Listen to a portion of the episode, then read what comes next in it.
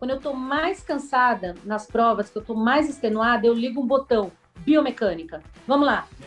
É, joelho alto, joelho alto, joelho alto, calcanhar no bumbum, calcanhar no bumbum, aterriza próximo. Eu fico mentalizando os funcionais para corrigir, porque quando a gente está cansado na prova, a gente se larga, né? Exato. E aí eu fico ali no meu mental só pensando em correr bom, bonito, sabe? Biomecanicamente. E aí o meu corpo esquece o sofrimento e eu vou para para a postura e a prevenção de lesão durante as minhas provas. É assim que eu faço. Acabei de contar meu segredo, ó. E agora? Olá pessoal, tudo bem? Sejam bem-vindos a mais um podcast de Corrida Perfeita. Hoje eu tenho o prazer, a satisfação de receber a doutora Ana Paula Simões, médica do esporte ortopedista para falar com a gente um pouco desse mundão que para muitos ainda é realidade, das lesões e da corrida, como que a gente pode fazer para correr de forma mais saudável, quais são alguns problemas, percalços, porque além de médica, a doutora Ana Paula também é corredora, então ela sabe muito bem das dores do corredor, o que, que o pessoal sente aí na rua. Então, muito obrigado pela sua presença, seja bem-vinda, doutora. Eu que agradeço, nossa, agradeço o convite. Esse mundo da corrida realmente é fascinante e estar tá aqui para falar com vocês, que eu admiro tanto, é uma honra. Obrigada. Ah, vamos nessa então. Doutora, eu vou começar com uma perguntinha que eu acho que é uma das perguntas que mais batem na, na Corrida Perfeita, que é dor no joelho. o que fazer? Ah, clássico. Clássico, clássico. Eu, eu falo que eu acordo com os meus joelhos já dando bom dia. Então, eu estou muito acostumada a lidar com essa queixa. E realmente, a sobrecarga que a corrida faz nas nossas articulações acaba precisando ter um reforço muscular muito importante, né? Do, do, do tal do fortalecimento para a gente ter esse sistema de mola, né? De absorção e impulsão, que o nosso corpo foi feito para isso. Só que algumas pessoas só querem saber da corrida que é correr, correr, paulada, uhum. paulada, paulada. E eu gosto de fazer um paralelo com carro. Todo mundo que tem carro vai fazer revisão, vai no mecânico, dar uma trocadinha de óleo, fazer aquela manutenção dos pneus. Por que, que a gente não faz isso com o corpo humano quando a gente quer rodar? Então, quanto mais você roda, com mais velocidade, mais volume, você tem que ir mais no mecânico, você tem que ir mais ali fazer manutenção. E as pessoas não fazem essa, essa, esse ajuste, né? Elas só querem correr e aí o joelho reclama mesmo. Não só joelho, né? Exatamente. né? A, a, o membro é. inferior como um todo. É o tal do sair correndo, né? E você trouxe um paralelo muito interessante para a gente, que é o do carro, né? É de ter que ir ao mecânico, fazer os ajustes, você tem que calibrar o pneu, você tem que ver como é que está ali o amortecedor, tudo mais para fazer com que o seu carro ele resista mais ao tempo, ao uso, né? E é interessante a gente pensar também que o carro pode ter um desgaste maior dependendo da maneira como que a gente dirige esse carro, né? Se você dirige em zigue-zague, se é com freadas bruscas, se são curvas muito acentuadas, se está um desequilíbrio no, na própria suspensão do seu carro, são vários ajustes que a gente tem que analisar. Dentro do seu consultório, doutora, como é que você vê essa questão desses ajustes?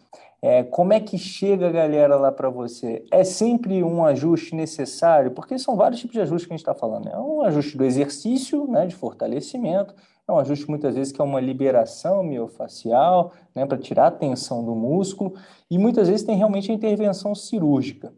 Percentualmente falando, qual seria o número assim? É muito grave? Uma dor no joelho quando que a pessoa tem que realmente ter essa intervenção é, cirúrgica, intervenção médica? É um, algo comum ou é o último ponto? Porque muitas vezes as pessoas já vão direto, pô, vou precisar de um médico, vou ter que fazer uma intervenção. Como que isso ocorre no, no, na clínica médica? Perfeito. É, é, exatamente como os carros. É um indivíduo ali dentro, né? Depende da marca, depende do modelo, depende da rodagem. Então, o ser humano é exatamente único. Não existe ninguém igual a ninguém.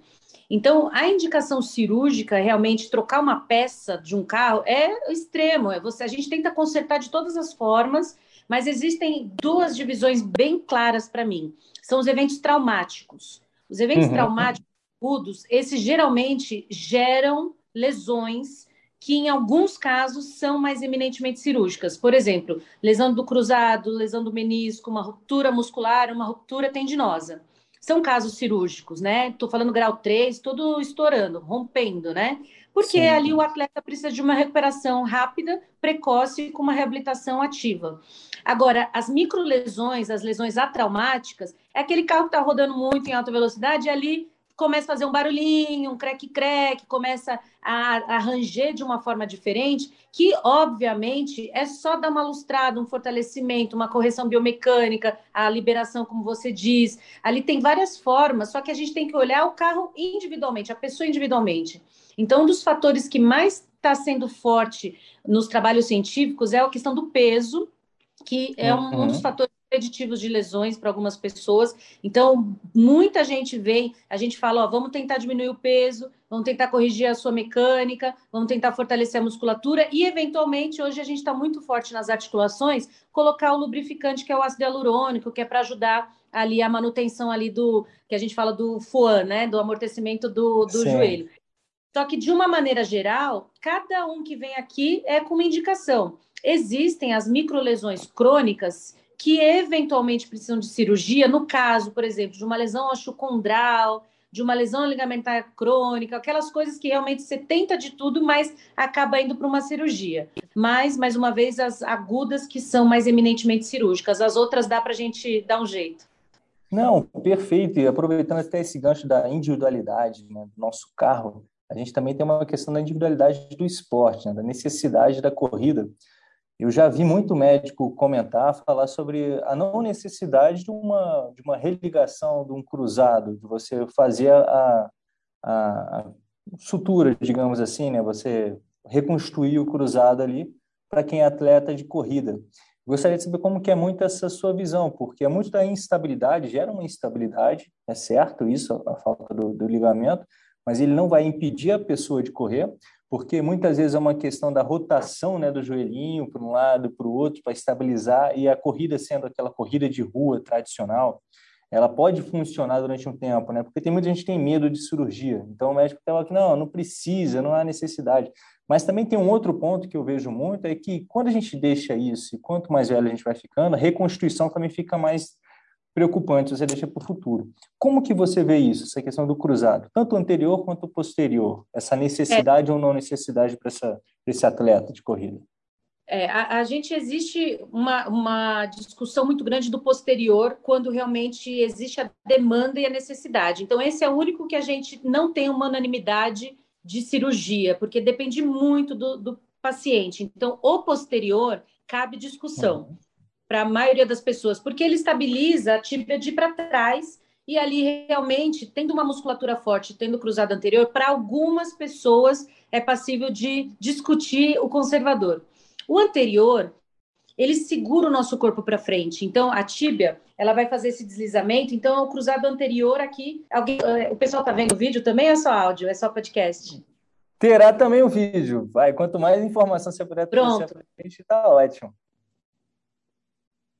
Então, aqui na frente tem um cruzado que segura exatamente esse deslocamento no, do perfil aqui, ó, anterior. Então, quando a gente uhum. rompe essa estrutura, até nas descidas dos downhills, até naquelas freadas nas descidas, em qualquer situação de subir dessa escada, você vai ter uma instabilidade. Então, não adianta a gente só pensar na corrida, a gente tem que pensar na vida como um todo. Perfeito. Então, a longo prazo, quando a pessoa não reconstrói o cruzado, ela vai ter instabilidade e alguns trabalhos. Eu sou professora da Santa Casa, do grupo de esporte, então por isso que eu falo muito em academicismo e em argumentar com fundamentação. A longo prazo, existem várias provas que aumentam a degeneração articular do joelho se você não reconstrói. Então, numa pessoa ativa, não existe razão de não reconstruir, até porque a via mínima, os cortes são pequenos e os riscos hoje em dia realmente são baixos frente ao que já foi uma vez da anestesia, a recuperação, que eventualmente é uma recuperação ainda um pouco longa, mas é melhor do que deixar sem. Então, recapitulando, o posterior cabe ali, dependendo do caso, não operar, mas o anterior eu indico cirurgia iminente, principalmente em quem quer continuar praticando esporte. Mesmo sendo unidirecional, mesmo sendo um esporte que é difícil você ter mudança brusca de direção, eu indico e só em casos extremos assim que aí vai doenças onde a pessoa é, sangra muito, ou onde a pessoa tem contraindicação absoluta de uma cirurgia, uma infecção iminente, enfim, idoso, né, ou enfim, outras comorbidades que contraindicam a cirurgia. Perfeito, muito obrigado pela explicação bem clara, doutora, para ficar bem claro para a galera que ó, é mais interessante a gente buscar logo a cirurgia do que retardar esse processo. E é sempre uma busca pela saúde. O que a gente gosta de falar aqui é que a corrida é uma ferramenta para a gente se tornar mais saudável né, no nosso dia a dia, e não o contrário, né? não buscar uma, uma, uma loucura, uma ferramenta obsessiva para você ter que realizar isso a qualquer custo. Então, às vezes, dá essa paradinha, para recuperar o seu corpo e voltar com mais saúde é muito importante. Dentro desses quilômetros de vida, doutora, diga para a gente aqui quais foram os tipos que você, como atleta é, de lesões, já enfrentou, se você enfrentou, como é que foi o trato que você fez sobre isso, para dar um pouquinho da nossa experiência do seu pé na rua, da sua corrida. Meu pé, meu pé na rua começou com a famosa canelite, né? Eu fui nadadora Então, eu tenho um, um cardio razoável, né? Cardiopulmonar. Então, eu achei que era só pôr o tênis e correr que né, eu ia arrasar. Só que não, uhum. né? o meu sistema musculoesquelético estava acostumada em ausência de gravidade, né? E de repente, pá, pá, pá, minha, minha, minha perna entrou em colapso, assim, no, sei lá, não conseguia nem rodar um quilômetro e já tive canelite. Então, para mim foi a primeira barreira na corrida e é o que eu vejo hoje no consultório muita gente chegar à fratura por estresse, né, insistir a ponto de quebrar a perna, o que para mim é, é, é realmente a, ou uma ausência de limiar de dor ou realmente a pessoa não tem percepção de, de, de escutar seu corpo para chegar a ponto de quebrar por estresse ou então acredita que doer faz parte, né? Que tem que estar tá doendo, né? A corrida até é dolorosa mesmo, eu vou continuar e não consegue realmente entender ainda que dor é dor, né? Que isso é fundamental é... para a gente saber quando é que a gente tem que tirar o pé. Eu costumo Mas falar que sempre que me perguntam quando você interpreta a lesão, para mim é o seguinte: quando cai o seu, a, o seu rendimento, quando você vai fazer aquele treino e aí você, por causa daquela dor, você perde performance. Isso para mim é lesão. Você tem que parar, ver o que está acontecendo e escutar o seu corpo, porque dores ali é, musculares e aquela dor no pain no gain, a gente sabe que é igual alongamento. Você tem que sentir um pouquinho. Você tem que sentir Sim. ali um, um, a musculatura trabalhar. Só que não pode ser uma dor que incapacite ou que você não consiga performar. Aí tem alguma coisa de errado. Então, essa é a resposta que eu costumo dar, quando você fica incapacitado de performar. Aí, eu acho interessante também, desculpa te interromper, doutora, mas acrescentando essas dicas né, de saber interpretar a dor, é uma questão de você perder o seu movimento, né, o seu padrão de movimentos. Você tem que começar a defender o seu movimento natural, seja ele qual for inicial, se você corre de um jeito ou corre de outro, você tem que começar a defender esse movimento porque está doendo, está doendo muito. Então já é interessante você fazer essa reflexão sobre que tipo de dor é essa, né? Dar uma, uma paradinha, ver se ela é uma dor que vai passar dentro de dois dias, se é uma dor que depois de três dias ainda persiste e você vai correr ali e ainda está dando aquela mancada, então é o sinal de alerta máximo, né? Me falando sobre essa canelite, como é que você curou dessa canelite? Pulou da natação diretamente para a corrida? Como dica, é que foi? Dica, biomecânica. Fui, fui ver o que, que eu estava podendo fazer de errado e realmente não era uma biomecânica ruim, mas tentei aterrissar um pouco mais perto do tronco, tentei aumentar um pouquinho a cadência, é, tudo com orientação de profissionais, lógico, né? Que eu estava ines totalmente inexperiente.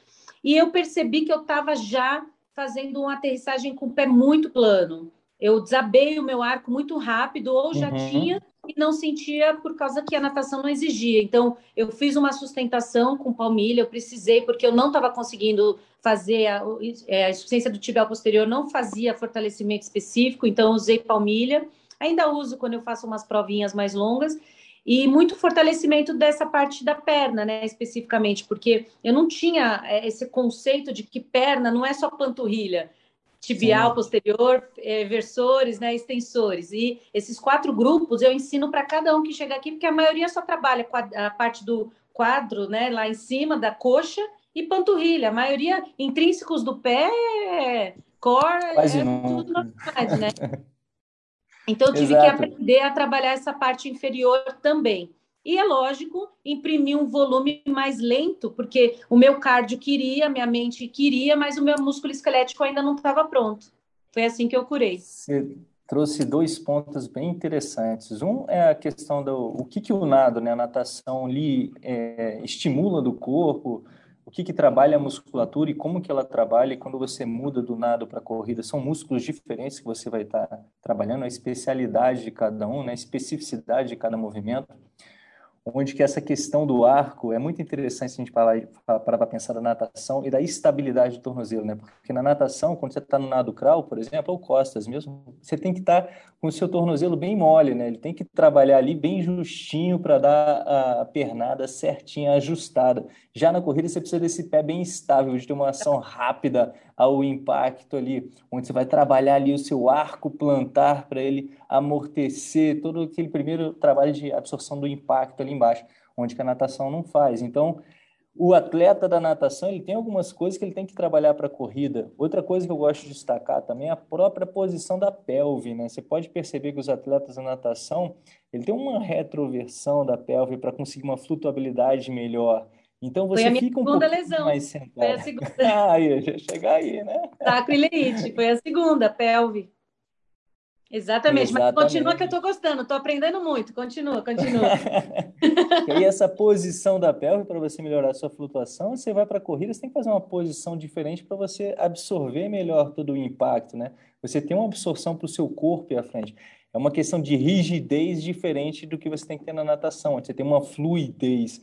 Então, são esportes, muito interessantes que trabalham uma coisa só, que é o seu coração, seu sistema cardiovascular, onde a gente está otimizado, um VO2 bom tudo mais. Aí, aí entender a maturação diferente de cada sistema, o sistema cardiovascular, cardiovascular e o sistema músculo-esquelético, onde que muitas vezes essa potência do motorzão, né, pegar aquele motorzão VO, V8, V12 ali Nossa. e botar num, num fusquinha, digamos. Num fusquinha, um fusquinha que tá era assim que eu mas é que ele não aguenta a pancada, né? E conte um pouco não. mais, então, como foi na pelve. Não, e foi engraçado. Eu terminava as provas tão, assim, cansada do músculo esquelético. Eu falava assim, nossa, eu ainda quero nadar, tipo, mais 3 mil. Sabe assim, queria rodar muito, porque o cardio estava muito bom. E a mente querendo ganhar, né? Querendo ganhar sempre. É incrível, né? Como o esporte trabalha muito o nosso mental. Só que, assim, tá, tem que estar tá tudo junto. E as pessoas não entendem. E isso que eu tenho que explicar. Olha, é, não adianta você se comparar. Agora eu estou fazendo um 4,30 de pace. A pessoa fala assim, mas você só corre há cinco anos. Eu falo assim, mas olha meu histórico, a vida inteira eu fui nadadora. Eu tive que só, só adaptar o meu músculo esquelético para uma nova, né? Sair da água sair para fora e, e impacto. E na pelve foi exatamente isso. Eu comecei a ver que eu socava o pau no, no, nos terrenos de tiro, não tinha noção nenhuma que eu estava fazendo, mas eu queria acompanhar a galera top, porque minha cabeça só ia para frente. E eu dava tiro e, putz, comecei com uma sacrileite depois de treino de muita velocidade. E aí a, a minha física, eu comecei a fazer um pilates também para entender. Ela começou a trabalhar um, um, sistema muscular profundo, que eu não sei nem te, te dizer os nomes lá do fundos pélvicos, né? E hum. um exercício sensacional que eu adoro falar, que eu tava com, eu fico com, a, com o bumbum bem perto da maca vou descendo a perna e, e subo assim devagarzinho, só um lado, para estabilizar uhum. a sacroiliaca. E tem um outro de encostar as costas na parede e você ficar fazendo a dancinha assim do quadril com carga. É tudo para você estabilizar, estabilizar ali a, aquele arco, né, pélvico, porque realmente o meu sistema estava acostumado só a flutuar. Perfeito. Foi a segunda que eu tive que trabalhar mais. E é muito interessante a gente pensar no quadril no sentido nessa mudança de posição, porque ele é basicamente quem sustenta toda a carga principal do nosso corpo, que é o nosso tronco. Então, toda a resposta do impacto vai ser gerada nela, né? A perna vai bater ali, vai dar uma trabalhada nesse quadril, ele vai ter, e dependendo desse tilt pélvico, né, que é esse balanço que a gente gera no quadril, podem gerar inúmeras lesões que não necessariamente no quadril, que é onde que essa instabilidade no quadril pode gerar problemas lá no nosso amiguinho com o joelho, na nossa primeira pergunta hoje, porque o joelho ele é um refém, né, tanto da instabilidade do tornozelo quanto da instabilidade do quadril, porque ele só trabalha, digamos, ele deveria só trabalhar, né, na questão do extensão e flexão. E se o seu quadril lá em cima está indo para o lado demais, a carga está para um lado, ele vai querer dar uma dobradinha. Aí é a nossa patela dançante, né? Gera esse estresse na patela. E mulher é tem o... isso, né? O nosso quadril sendo mais largo, a gente tem já, de certa forma, o nosso eixo mecânico diferente, né? Que a gente o tem uma para o joelho também, né? Então, com, com as minhas duas gestações, eu percebi muita dificuldade no, no retorno, porque além de ter engordado 25 quilos, que foi a, a, o motivo de eu começar a correr, a perda de peso, eu, eu senti que a pelve também estava se recolocando, né? Porque ela abriu para encaixar o neném. Sim. Então, as mulheres têm muito isso da pelve larga. É legal falar dessas diferenças entre homens e mulheres. E outra questão que a gente tem que falar também que essa pandemia trouxe muitas pessoas para cadeira. Então ficou muito, muita gente sentada muitas horas e depois na hora de reativar o quadril estava rígido. Então Sim. o quadril tem sido uma chave muito importante para esse retorno e para a prevenção de lesões, né? Exatamente. E por falar em lesão, aproveitando você aqui, eu, o que médico, infelizmente, as pessoas só procuram quando estão machucadas e lesionadas, né? Então vamos explorar um pouco mais as lesões. Dentro das lesões da patela, condromalácia, tudo mais, como é que você vê o avanço médico hoje para recuperar uma patela? Né? Como é que está isso? Está muito mais fácil hoje do que anteriormente? E aproveitando dessa questão da recuperação, de como que a gente pode recuperar, é as próteses, que aí é um outro ponto muito complexo, tanto a prótese para a patela quanto a própria prótese para o quadril. Como que você vê toda essa questão da, desse trabalho estrutural, dessa recuperação esse tipo de lesão mais grave, né? Então, as lesões cartilaginosas hoje, a gente tem os avanços dos biológicos. Então, graças a Deus, a medicina só vai avançando de uma maneira geral. Medicina, eu falo área da saúde, né? Porque a fisioterapia também está dando show na biomecânica, na protetização, nas órteses. E a, e a questão da, da prevenção também está sendo muito importante. Então, no caso das degenerações de cartilagem, hoje a gente começa com os protocolos mais assim iniciais de lubrificação, que a gente fala numa linguagem mais leiga, mas é você fazer uma condroproteção. Então, a gente tem os baixos uhum. pesos moleculares, o médio e alto peso molecular tudo isso trabalhando com o fisioterapeuta de base, nutricionista, que é fundamental para essa questão do peso, a biomecânica e fazendo acompanhamento multidisciplinar. Quando você vê que não tem uma evolução, aí a gente começa a aplicar os biológicos, só que a nossa Anvisa ainda segura muito, então a gente tem que usar como meios acadêmicos essa colocação de. Aí tem mesenquimal, que são as células que a gente pode pegar da gordura abdominal e colocar lá para uma regeneração, como experimental aqui no Brasil, mas lá fora uhum. a gente sabe que já usa. Tem o sangue periférico, que já foi muito utilizado, que é o plasma rico em plaquetas, hoje só para fins acadêmicos a gente pode usar, que a gente injeta na, na região para tentar cicatrizar e regenerar ali a cartilagem. E tem a célula tronco, que a gente tira aqui num furinho da bacia e tira da sua célula mais primordial, que é a célula que a gente chama da medular óssea e aí a gente põe nas lesões degenerativas, aí pode ser qualquer região, músculo, tendão, ligamento, cartilagem e uhum. todas as articulações possíveis. A grande questão é, se não melhora, não regenera com isso, na, na, nas lesões degenerativas, aí realmente caem para as próteses e a gente tem ombro, cotovelo, punho, é, quadril, joelho, tornozelo e hálux. A gente tem prótese disso tudo. Então dá para a gente recalchutar várias articulações do corpo humano. Agora, uhum. os avanços para as lesões cartilaginosas isoladas, que eu costumo falar que são as cáries, essas aqui, ó, quando você tem lá dentro da articulação um buraquinho isolado, aí a gente tem várias técnicas, inclusive de membrana, que a gente consegue colocar ali. Eu brinco que é igual obturação. A gente faz a brocagem da região com uma, uhum. um furinho estimula e coloca ali um biológico com uma capa protetora que é igual fazer uma obturação. E a gente consegue também fazer a regeneração, mas isso lesões isoladas, é diferente da degenerativa como um todo. Ah, legal, muito bom, né, cara? Muito bom ver que cada, cada vez mais as pessoas podem continuar praticando esporte com saúde e com menos dor, né? Que a, que a ciência vem evoluindo a esse ponto. Uma questão interessante que me veio à cabeça quando a gente fala das próteses é, eu estava pensando muito no quadril, que o quadril acho que é um dos locais mais problemáticos, né? Quando você vai meio que tirar, o, soltar o quadril da cápsula, por assim dizer, né? E você tem que reestabelecer ele, ter que encaixar de novo, fazer com que esse encaixe fique perfeito, né? E quantas pessoas que têm esse encaixe, digamos, que não é perfeito naturalmente, né? Se você tem um espaçamento na própria cabeça ali do, do fêmur e o acetábulo, se isso deve ser corrigido, se isso não tem que ser corrigido, porque a gente sabe que existem as questões é, as individualidades, né? Que você, as pessoas têm limitações funcionais e as limitações estruturais, né? E quando reconhecer que uma não é outra, por exemplo, um espaçamento, né? Como eu venho dizendo, ali na cabeça do, do fêmur e no acetábulo nesse encaixe. Isso, quais são as atenções a mais que um atleta tem que ter quanto a isso? Eu sempre faço um comparativo com o quadril dele do outro lado. Então, a gente uhum. sempre tem uma cola natural que é faz contralateral. Então a gente tem uma referência daquela própria pessoa do que teoricamente era deveria ser o normal e teoricamente o que está com dor. Só que às vezes existem a bilateralidade, aí deu ruim, né? Que aí a gente vai ter que ir para a literatura. dois lados.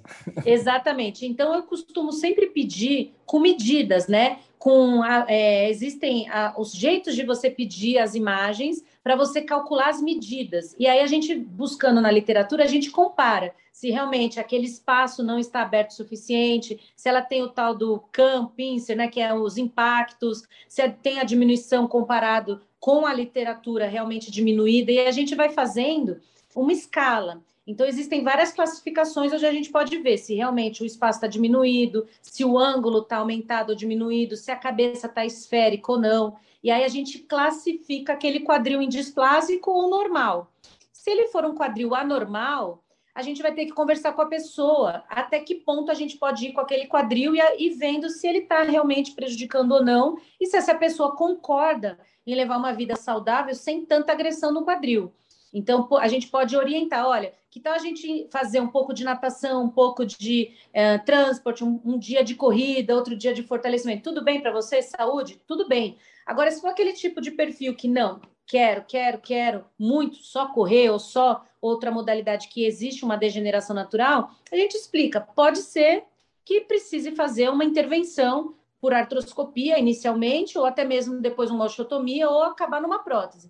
E nenhuma dessas vai fadar a pessoa a parar de correr. Não existe isso, uhum. pelo menos na minha concepção, um médico falar você não pode correr. A gente realmente, quando põe uma prótese, é para fazer atividade física. É, eu Sim. tenho exemplos aqui de pacientes, e no clube onde eu, eu frequento, jogadores de tênis, jogadores de vôlei, corredores protetizados. E isso eu não estou falando prótese amputados, porque tem também próteses de, de articulação, né? Então, é uma questão da pessoa ir, ir num bom fisioterapeuta para fazer esse reforço muscular, essa adaptação que você disse da, da cápsula ser aberta, depois tem que esperar realmente o corpo fazer esse fechamento, essa cicatrização e depois fortalecimento. E volta.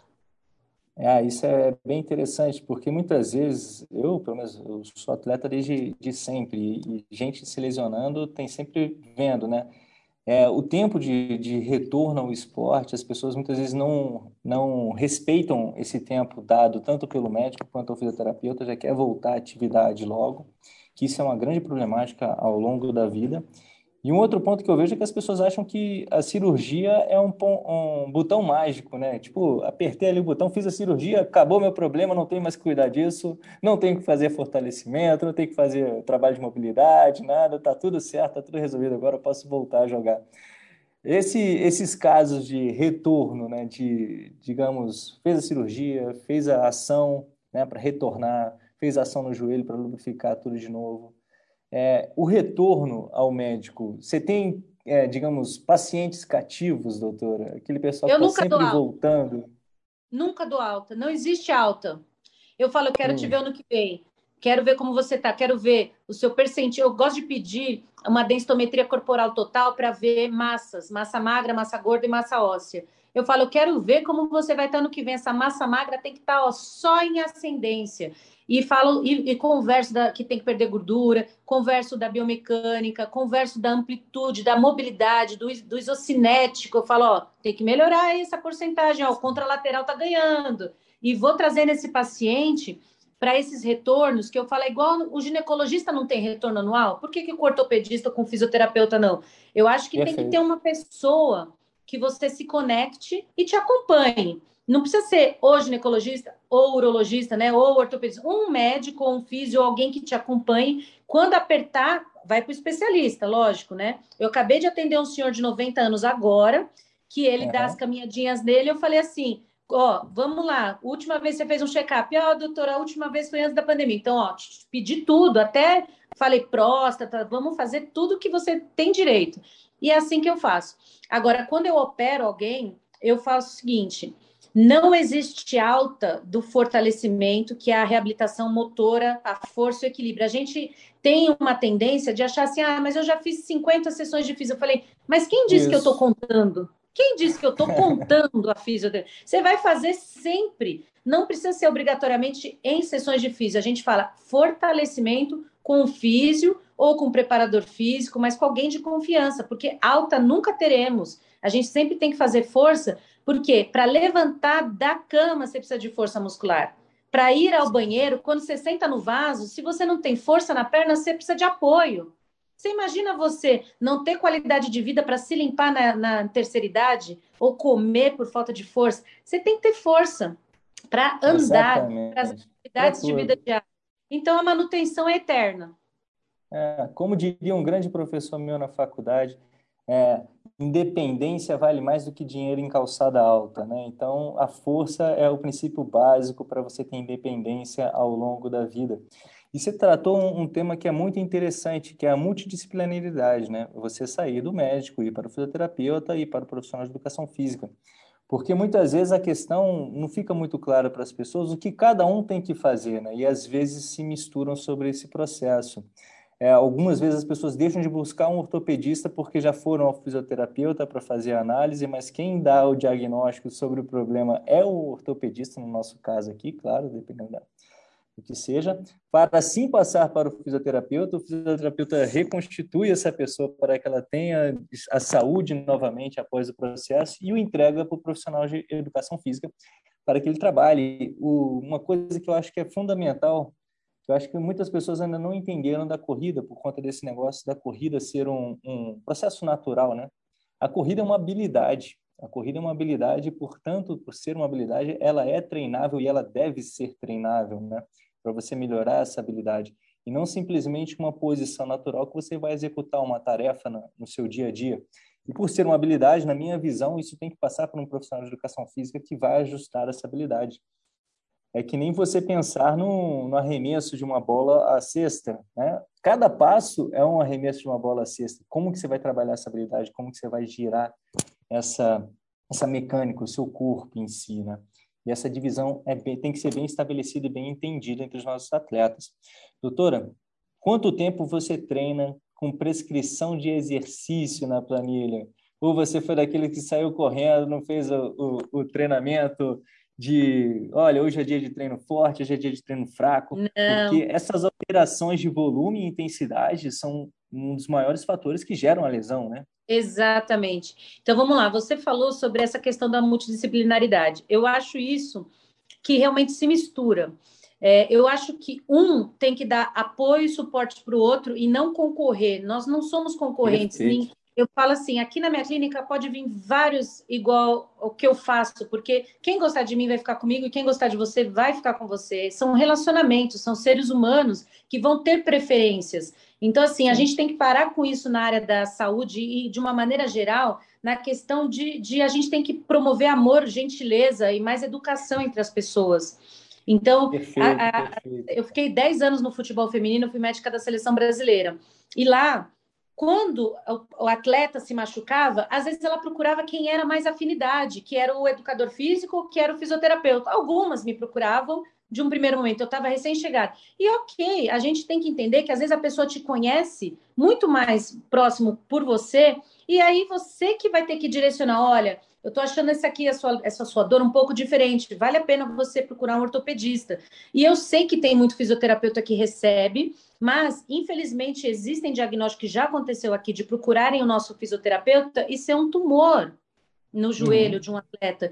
E assim, a gente fala, você pode tratar uma, duas vezes como tendinite, mas você vê que o negócio não está melhorando, Vamos buscar um diagnóstico, sabe? Ah, não tenho dinheiro, não sei o que, Ana. SUS, Santa Casa, a gente dá um jeito de fazer um diagnóstico correto para cair na mão de vocês realmente para cuidar da pessoa realmente sabendo com certeza o que é.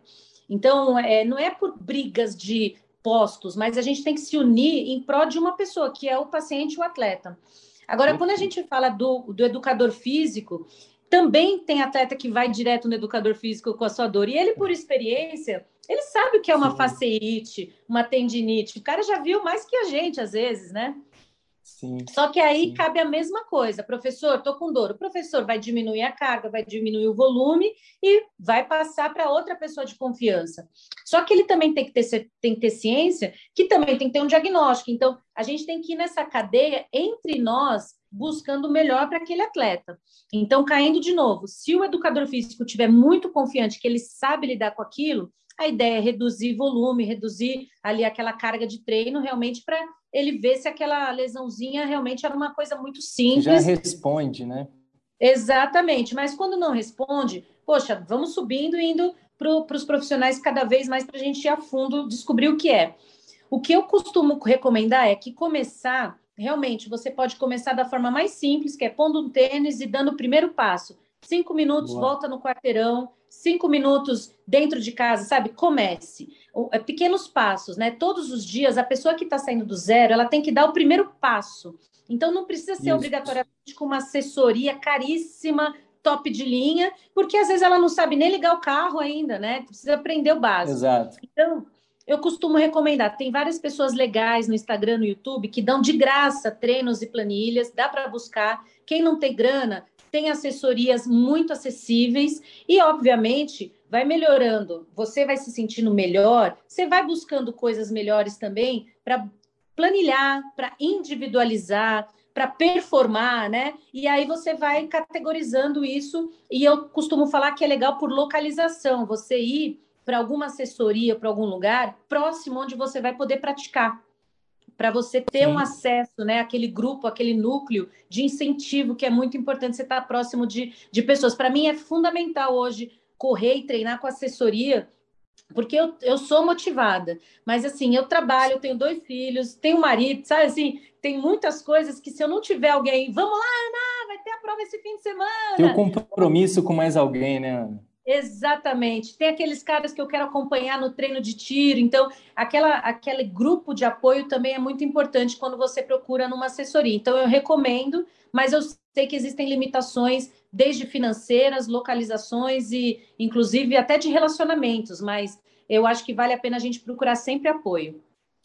É, é interessante. E você falou em coisas muito interessantes que acabam sendo desculpas muitas vezes para a pessoa não se movimentar, né? Ah, mas eu não tenho uma assessoria, eu não tenho uma planilha de treinamento, eu não tenho o tênis com a placa de carbono, eu não tenho tempo, né? Então, muitas vezes o que a gente precisa realmente fazer é isso, é calçar um tênis, seja o tênis que você tiver, ou se não tiver mesmo um tênis, para ir descalço mesmo e dar uma corridinha, se movimentar, sentir. A grama, saibro, esteira dá para ir descalço. E os quenianos, os africanos, meus amigos, começaram assim, descalços. A gente que botou os tênis neles lá depois que eles já desenvolveram o sistema musculoesquelético deles, mas uh, os, é, a gente fala, as crianças hoje, as pessoas deviam andar realmente mais descalços para estimular realmente essa, essa parte muscular. E o tênis, obviamente, eu falo que tem que ser o confortável, um tênis que você se sinta bem. E a placa de carbono é a cereja do bolo para quem já está diferenciado, para quem realmente tem esse, esse poder aquisitivo e quem já está diferenciado. Não adianta você pegar uma Ferrari agora se você não sabe nem dirigir ainda, né? Você, vai, você vai só se desequilibrar e não vai, não vai mudar nada. Você trouxe uma ideia bem interessante, que é das crianças, que as crianças estão cada, cada vez mais calçadas desde pequeno, né? Elas acabam que não vão desenvolvendo esses músculos intrínsecos do pé por conta da falta de mobilidade, da falta de movimento, da experimentação de andar descalço para desenvolver todos esses pequenos, esses pequenos músculos que acabam desenvolvendo problemas posteriores, né, Ana? E assim, aí o nosso arco plantado.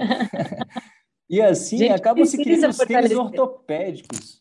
Criam-se os tênis ortopédicos. Ah, haveria de ter o tênis ortopédico para uma criança dentro do desenvolvimento? Há real necessidade disso? Ou simplesmente a própria evolução da criança, o desenvolvimento pleno dela, descalço, experimentando os vários terrenos, isso poderia é, suprir essa necessidade? Ou precisa de um tênis ortopédico? Onde que está esse Não. limite aí? Não, antigamente eram botas ortopédicas, viraram tênis ortopédicos, e eu costumo brigar muito com a indústria do tênis, porque eles já ganham bastante dinheiro e querem entrar na área da saúde, né?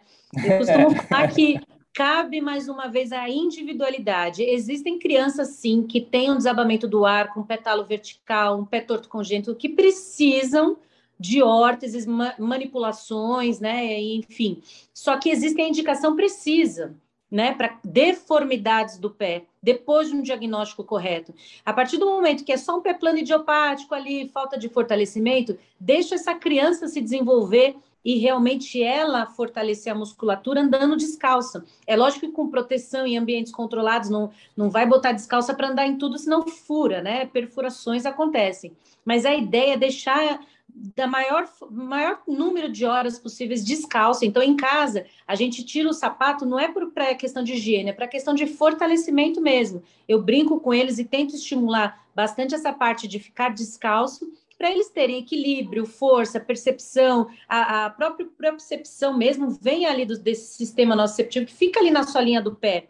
Então precisa entender também. E fora que tem esse lance de contato com a natureza, de você saber temperaturas, fazer a cástica, né? Que vocês, né? Sim, fazer o desenvolvimento sim, da, da crescer um carro, tem que crescer, porque senão vai ficar aquele pé de princesa, falar assim, ai, não encosta, ai, não pode, aí tudo dói, né? tudo se deforma, tudo se, se, se... o limiar de dor, inclusive, acho que até muda quando você não tem, você, existe essa hiperproteção. E a ideia, nós, adultos que crescemos assim com essa proteção, é começar a tirar que sempre cabe. Depois do fim do treino, tira o seu tênis, faz ali aquele trotezinho, aqueles 10 minutos do seu, do seu treino, descalço é uma delícia.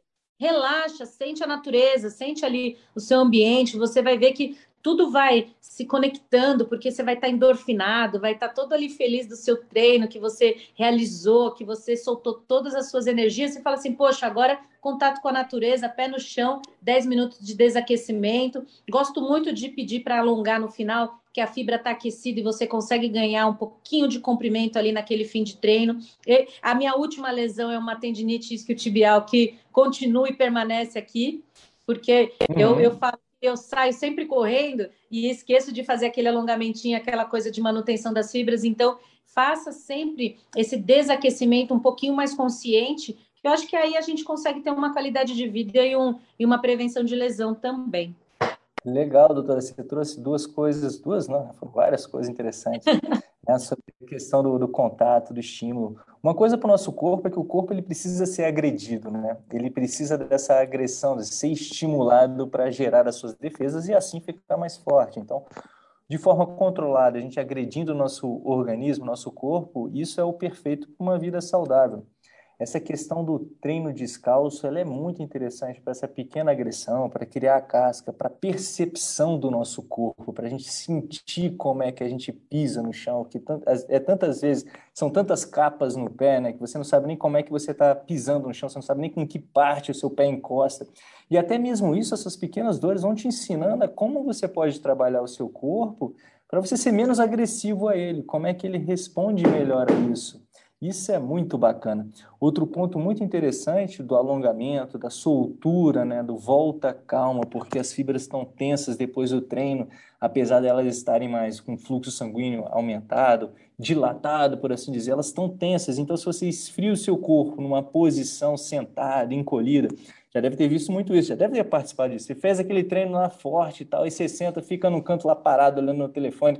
Daqui fica a pouco moído. vai todo duro. Então, essa soltura é interessante. E também até mesmo para entender que muitas vezes aí a gente já vai para o extremo, né? A pessoa, vou aproveitar agora para fazer um treino de flexibilidade. Aí vai, pô, tem que soltar. Aí vai lá e puxa, puxa, puxa, puxa, gera mais agressão, agressão Não. no organismo e pum, dá ruim, né? Então, como é que você vê também esse outro ponto do trabalho de flexibilidade, do trabalho de alongamento? Porque tem muita gente que ainda pergunta: ah, eu alongo antes ou depois do treino? Como é que faz isso? Como Essa é clássica. Clássica. É. é assim, antes, eu costumo falar que é um preditivo de aquecimento. Então, tudo que você fizer antes do seu treino, ele vai fazer a vasodilatação para o seu corpo entender que é momento de caça ou fuga, né? E no nosso caso, treino e diversão. A ideia é, é você fazer de uma forma o seu corpo acordar para o momento, a, momento a seguir. Então, você tem que fazer de alguma forma o seu corpo entender que ele vai, vai ter ali aquela agressão, né, entre aspas, que a gente falou, nesse sentido de, de ele vai ser fazer exigido. um exigido. Então, você pode aquecer de várias formas: um trotezinho antes da prova, um alongamento leve, é, com amigo, sem o amigo, fazendo outra modalidade, mas o aquecimento ele serve de várias formas e o alongamento pré ele não vai ganhar comprimento, ele só vai fazer ali um início de atividade. Então, antes, é, não adianta você exagerar não vai ganhar comprimento, é igual um metal, ele não se deforma se ele não está aquecido. Então, antes de qualquer atividade, o aquecimento, o alongamento, ele não vai fazer você ganhar comprimento das fibras, que é o grande objetivo do alongamento.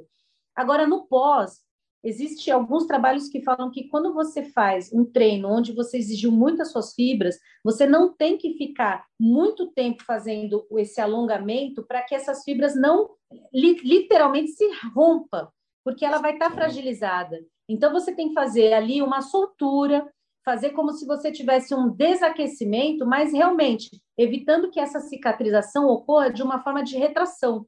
Então, os níveis que eles falam um de recovery hoje é a massagem, já cai, o gelo já deu uma caidinha, antes era gelo, todo mundo se enfiava no gelo, fazia aquela vasoconstrição, é, e aí hoje a gente já vê que os trabalhos estão falando que é mais a massoterapia, massagem mesmo, soltura, os aparelhinhos, a liberação, que depende da pessoa gosta ou não gosta, os rolinhos e o alongamento está nesse recovery também.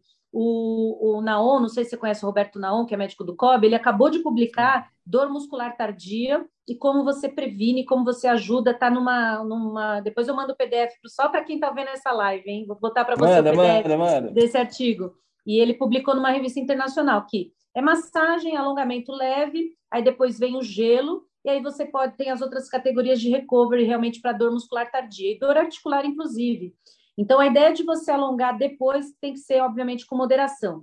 Agora, quando você for fazer uma sessão realmente de alongamento, conscientização corporal, ganho de amplitude de movimento, eu acho que é sensacional, mas aí é com um profissional, por uma horinha ali, você fazendo a, a sua sessão. E eu já coloco nessa sessão uns funcionais para corrida, que vale muito a pena. Olha como é o meu mental. Quando eu estou mais cansada nas provas, que eu estou mais extenuada, eu ligo um botão, biomecânica. Vamos lá.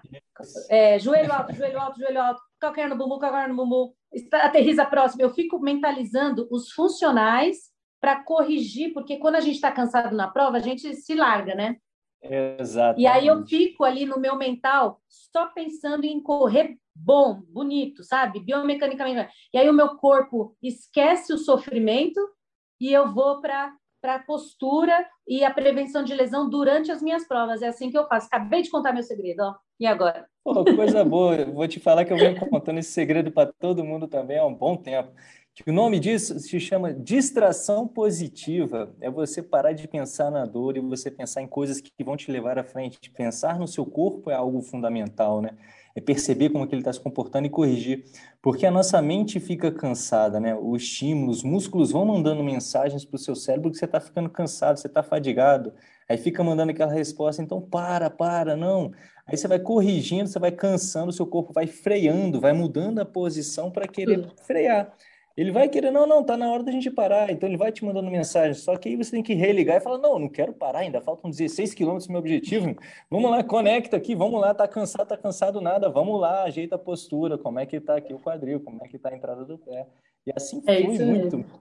É, desse é isso mesmo. Doutora, muito obrigado. Foi uma das melhores, um dos melhores bate-papos que a gente já teve por aqui. Foi muito enriquecedor para a gente aqui poder conversar com você, poder compartilhar tanto conhecimento e informação com os nossos atletas. Muito obrigado, Ana. E quando é que vai ser o seu próximo objetivo de corrida? Qual é a sua prova Eu... agora? Tá agora, treinando? sábado, a gente vai fazer na USP agora uma prova, uma brincadeira virtual da, da assessoria, mas está liberado, é livre. Então, quem quiser colar no sábado na USP, às 7 horas, a gente vai fazer uma prova virtual lá, arrecadando alimento para ajudar as pessoas, que eu acho que isso ainda vem desse resquício das provas virtuais. E eu acabei Doutora, de renovar só minha... que tem que te dar um, um, uma atenção aqui, é porque como a gente vai gravar isso aqui, eu acho que não vai dar tempo do pessoal voltar no tempo e ir na USP.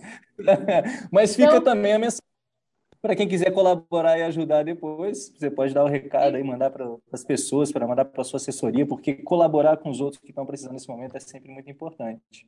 Sempre muito bom. E agora, agendada mesmo, eu tenho a meia do Rio que eu acabei de clicar o botãozinho lá para re renovation, né? Que eles, eu estava o ano passado e aí renovei Sim. agora, então vou estar tá em novembro aí no Rio de Janeiro com o pessoal da Meia do Rio. Ah, show de bola! Aquela prova é muito linda. Essa é uma prova que eu recomendo. E tô na torcida aqui para que realmente ocorra, né? Tá voltando até torcida no estádio lá no Rio, então eu acho que né, é quase impossível de não ter essa meia maratona. Não é possível. Né? Muito ter. obrigado, doutora. Muito obrigado. Deixa aqui, por favor, como que as pessoas podem te encontrar, onde é que elas podem te seguir, ver como que é essa vida de mãe, atleta, doutora, empresária.